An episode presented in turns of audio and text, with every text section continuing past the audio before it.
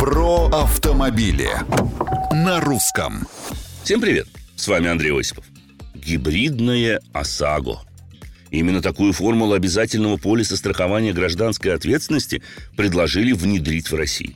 Разработано предложение прежде всего для водителей такси, которые все чаще отказываются от покупки специализированного ОСАГО по причине его дороговизны. По сути, такой гибридный полис будет активироваться автоматически или по желанию водителя только на время выполнения заказа. Звучит неплохо. Однако неясно главное, как будет формироваться цена такого полиса. Также динамично, в зависимости от количества и времени исполнения заказов. Хотелось бы разъяснений.